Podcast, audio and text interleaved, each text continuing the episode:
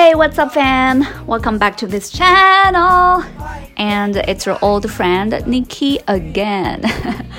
okay, so um, in today's episode, I'm gonna explore the concept of confidence a little bit. You know, uh, the inspiration actually uh, just comes from one of my listeners, you know, who popped me a message the other day and asked me how to build self confidence.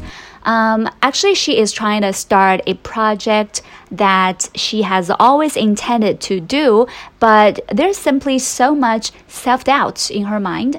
Um, so it has actually blocked her from getting this project off the ground. Um, and she believes that this is. Uh, she believes that uh, it is the lack of self confidence that that is getting in the way, you know, and that is why she reached out to me for help. Uh, you know, I really appreciate her trust, and today I am making an episode about how I perceive this whole thing. And I hope that this can be, you know, providing some inspiration to the girl who has contacted me, and also for anyone else out there who is struggling with self doubt as well. All right, so uh, now let's dive right into today's content.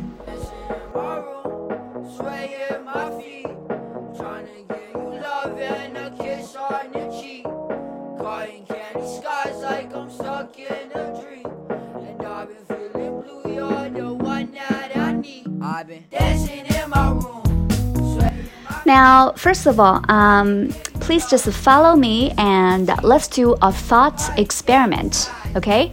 Uh, let's just imagine that right now uh, you just want to make videos and put them online, like you want to be a YouTuber, you know?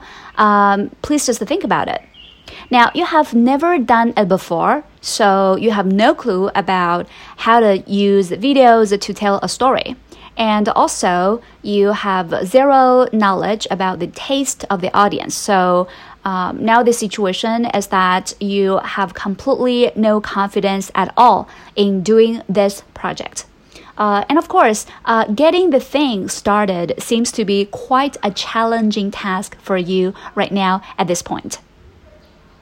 Okay, so I think that right now everybody is clear about the situation, right? Now, please just stop for a little while and then think about at this point what you should do. I mean, um, what is the most urgent problem to solve right now? Um, for example, should you just go to a therapist and then ask her to dig down your past life experience and then find out a fundamental reason why you are not confident in yourself? Or should you just pick up a book titled 10 Ways to Build Your Self Confidence? I mean, does it make any sense that once your confidence gets boosted, you will automatically succeed at what you do? Like, for example, you know, I am generally a confident person, right? But does it mean that I can succeed at, uh, for example, I can succeed at, you know, sending a rocket to the space like Elon Musk did? You know, do you think that is possible? Well, of course, this example is a little exaggerated, but I think that you get what I mean, right? Um, so, briefly, I don't really think confidence is a big deal. Or I should say, I don't really think that confidence only is a big deal here. Um, I mean, for example, if you want water, let's say, uh, then of course you will go get some water. And if you don't have like a glass to hold the water, then that's fine. I mean, you can bend down and then directly drink the water from the river, right? So in this case, the glass is actually something nice to have, but it is actually not a must. And likewise, uh, let's just go back to our like video making and new project thing, okay?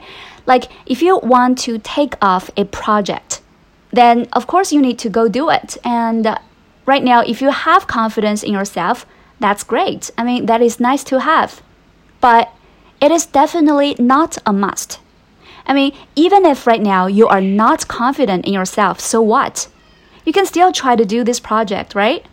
If you fail for once or twice or three times or whatever, that is still fine. You just need to pivot your project and then try again. So, anyway, getting things done is your first priority, and confidence is not. So, um, what I really want to deliver here is that please don't make things complicated and don't avoid the real deal and don't find excuses for not getting started, you know? Just get things done, all right? I repeat once again just get things done. um, and you know what? Um, the best thing is that when you really start to move and when you stop finding excuses for your uh, finding excuses for yourself and when you really start to work on your project your confidence naturally follows through. Actually it is through trial and error that you can make videos better and better. And it is through this process that you get to know yourself better as well. Like what you're good at and what you're not good at and for those things that you think you can handle well, you can just try to do it by yourself. And for those things that are too challenging for you, of course you can reach out and you know find a help, a partner, or you can try to outsource it to a, a professional, you know? So during this process, not only are you better and better at your project, but also your self confidence and your trust on yourself is further enhanced.